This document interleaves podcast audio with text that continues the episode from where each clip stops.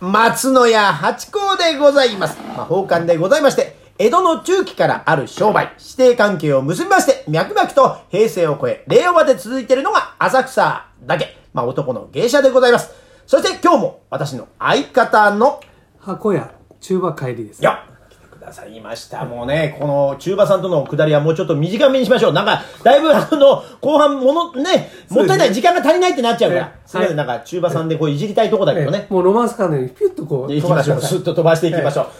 そして今日もですね、大事なお知らせでございます。この番組は、町田三船寿司と CM キャスティングのプライスレスの提供でお送りいたします。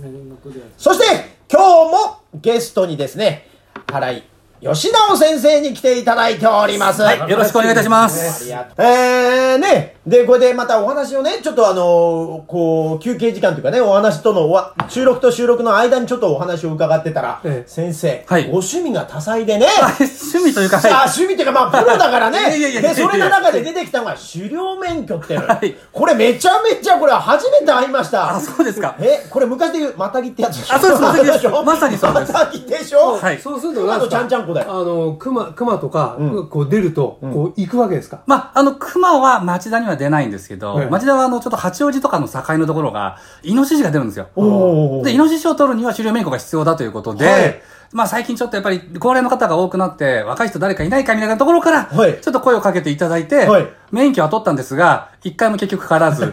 でもあれって、銃を扱うやつでしょあ銃は銃で、またあの警察に行って、はいあの、免許取らなきゃいけないんですけどえ、それ狩猟免許って言ってど、なんでただ石、投石。罠と網と、まあ銃ですね。罠と網と銃。はいあであ網って何と網みたあいなの、カモとか取るときに網を投げるじゃないですあか。あれも同じ狩猟免許なんですよ。はあ。え、で、その銃はまた別だけども、あの、銃の所持に関しては、狩猟免許とは別に、銃所持の免許を警察に行って取らなきゃいけないという形ですね。え、だから、あのー、ちっちゃい頃、あの、お米をまいては、いざるでこう、罠引っ掛けてスズメ捕まえたりなんてあるんですけどはい、それも本当は狩猟免許ないとできないんですかまあ、まあ、バレなきゃいいのかもしれないですけど、それはわかんないで す。本当のとこ言うと、まあそ子う供のシャレだからいいけど、そうですねはいあ、そういうことなんですね。そういうことですね。そそれ言ったら網って言ったらさ、はいあのー僕らご幼少の頃はこうあの四つ網って言ってさ、はいこういうやつをさこうアサリでしょ皮をむいてあさりじゃないですよア四サリつじゃ網ないって知らないですか知らないじゃない。四つ網し知りませんよ寄せ網ですか四つ網四つ網。四つ網こういうあのまああのちりとりみたいな形、はいこう網がこういうふうに、はで四つこうあるんですよ、はいそこでこういうふうにやるそうするとメダカとかが入るああー、ーわか魚ったですね。はい。え蚊帳ーみたいな、こう、そこううそうそうそうなってる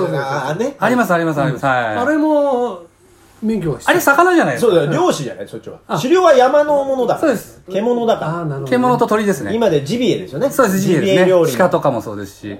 はでも過酷なんですよね。やっぱ山に入ってとかってなる。罠の作り方を学ぶんですかどういう。罠の扱い方もそうですし、まあ、使い方もそうですし、あとはまあ銃はこういう時にあのちゃんと解体して持ち歩かなきゃダメですよとか、そういうのをやりますね。え、やっぱりそういう教習所みたいのがあるんですかあります。おおちゃんと勉強して、筆記試験受けて、はいで、その後実習をやって合格しないとダメです。必死。実習3匹捕まえろみたいやいいな。やいや、あの銃の扱い方で、あの解体の仕方とか、弾の装填の仕方とか、 銃の免許ね、お持ちなんですあかあの、銃の免許また、所持の免許は警察なんですけど、扱いに関しては狩猟免許なのあで、ややこしいんですけどあ、れですよねあのーレオンレオン、はい。ありましたよねはいこうガチャガチャガチャガチャ、目をつぶって。はいはいはい。自衛隊さんとかもそうですよね。小さくで結んで、その現地で作ってとかって、鉄砲そうですねそうですよね。はいああいうああいうのやるわけですかまあ、まあ、猟銃なので、ライフルとかではないので、あくまで散弾銃みたいな、ちょっと弾の大きいやつですよ。あの、の中に、ちっちゃい弾がバーンと入ってるやつ。ああ。なので、1回に2発しか撃てないとか、そういうやつの、たあの、銃なんですけど、まあまあ、解体の仕方とか持ち運び方とか、はいまあ、人がいて隊列を組んでどうやって歩くかとか、そういうのを実習でやります。ね、あの熊を仕留め仕留めるっていうか、おかしいけど熊を撃つ時も散弾銃なんですかあれはもうライフルですね。ライフやっなのぱで三段中じゃ致命傷を負わせられないってことです近くないと致命傷にならないので、もう死にますかよ。危ない危ないですこ。の間吉田さんのとこにアライグマが出たっつってアライグマは多分散弾銃とか罠とかでいける。でもアライグマっていれいいるんすかいるいるいるいる。今ハクビシランスもいカるルねし。ラスカル。いますいますいます。ああの、大体その、町田に外来生物は、あの、可愛いからって飼って、凶暴になっちゃったから捨てたみたいなのが、野生化してっていうのが多いですね。で、そういうのはもう狩猟対象なんですよ。ええー、なんか今、川の水全部抜きますみたいな番組とかあって、じゃあ山の、かあの、獣全部借りますみたいな。川じゃなくて池でしょ池です、まあいけ池なです。い、いけはない、いいけない。え川のー水は抜けなかった。海に繋がってるからね。ええ山もやっぱり結構そういうのが多いんですよね。で、イノシシとかは作物を食い荒らすので、農家の方は本当大打撃なので、で、イノシシがまた増えてたりす増えます増えるんますですよあれね。ねイノシシ年なんですよあら、だからまっすぐなん ですね。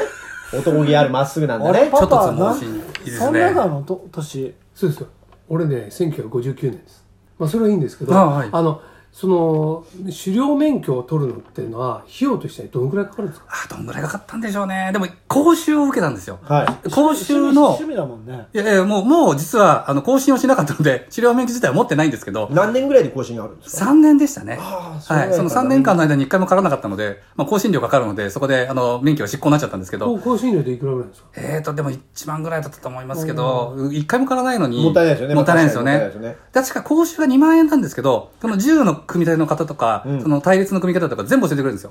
で、これを受けない人が、あの、当日試験に来ると、全くわかんないので、 ガチャガチャ、ガチャガチャ、どうやるんだ、どうやるんだ、みたいな。もうすごい混乱してて、横でもう終わってるんですよ、みんな。講習受けた人たちが。 教えてあげたいけど教えられないってすごいもどかしい時間を過ごした記憶があります。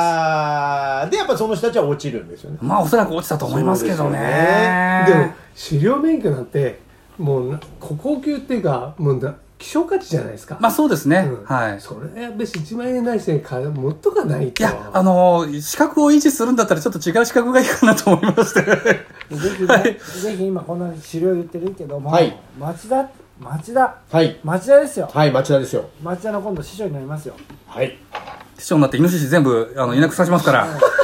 全部はまたかわいそうだから、全部は。八王子から来ちゃいますそうそうね、そうまたいやいや。適そう量なんですよ。適量残してあげて適量残してあげて食物連鎖ありますから、全部買っちゃってでまたもそれはそねうそうするとなんですかえっ、と、えー、寿司屋だけど三船におろしてそうですね。ボタン鍋とかボタン鍋美味しいですもん食ったねこ。とないですよやりますけどやりますけど町田のこういう構想っていうのをちょっとぜひねこれを機会にイノシシをなくす構想ですか。そうですねじゃああと3分でちょっとちょろっと話させていただきますはいはいはい町田をねこうしたいこうするっていうのをぜひねちょっと流したい流したい。はい。はい俺はこうするおんだ話をお伺いしてもよろしいですかおいいですかはいもちろんはいやっぱり、その、若い世代の人たちが、町田に住みたいって選んでもらえるような町を作りたいですよねうんうんうんうん。でそのためには、あのーまあ、子育て環境はみんな良くしてるので、その中でこう、競争はしてるんですけど、やっぱり一つは公立学校の教育で、学力が保障されたら、どこの学校に通わせてもいいんだったら、町田に行きたいって思うじゃないですか。そういうところを作ったら、若い世代がこう、引っ越してくる。その人たちが継続して住むことになるので、まあ、あの、働いてる方たち、特に働き盛りの方たちですから、その方たちが継続してこう、税収を納めていただけるような、そういう町になれば、高齢者の方たちも支えられるし、障害者の方たちも支えられるし、みんながこう、支えられる、そういう町を作れるんじゃないかということで、訴え続けてるんですが、なかなか、難しいんです一よね。歩一歩いくのは難しいですね。ね子供は未来なんですけどね。そうなんです。そうですよね、はい子供がやがて大人になるっていうわけだから、自分大人ももともとは子供だしね、はい絶対子供って大事ですよね。子供たちが最終的にはその我々を支えてくれる世代にもなっていくわけですし、その子供たちの孫が、また、あその子たそうを、ですよねえ支える世代になっていくので、そうですよねやっぱ継続してこう発展する街を作るっていうのが絶対に必要なことだと考えてそうます。ですよはね、い脈々そうですよね先祖あっての我々今生きてるのもそういうことと同じでやっぱねつなげていくっていうのは、私たちの芸事もよくねは師い弟関係を結んでって言って、私も江戸からつながってんですけど私が6人今保管っているんですね、はいその最後なんですよ最後なんですかそうです6番目なんですね、ええだから私がなんか売れて下ができないと終わっちゃうんですよだからそう下を育てたいと思ってだ全くこう市の構想と、まあ、芸事とちょっと違いそうですけどいやいややっぱり共通でねす共通です若手っていうのは大事ですよね若い人を育てていく、そういう街を作って、やっぱりあそこにいてよかったなと、ここで生まれてよかったなっていうところを作っていかないとダメです。いいですよ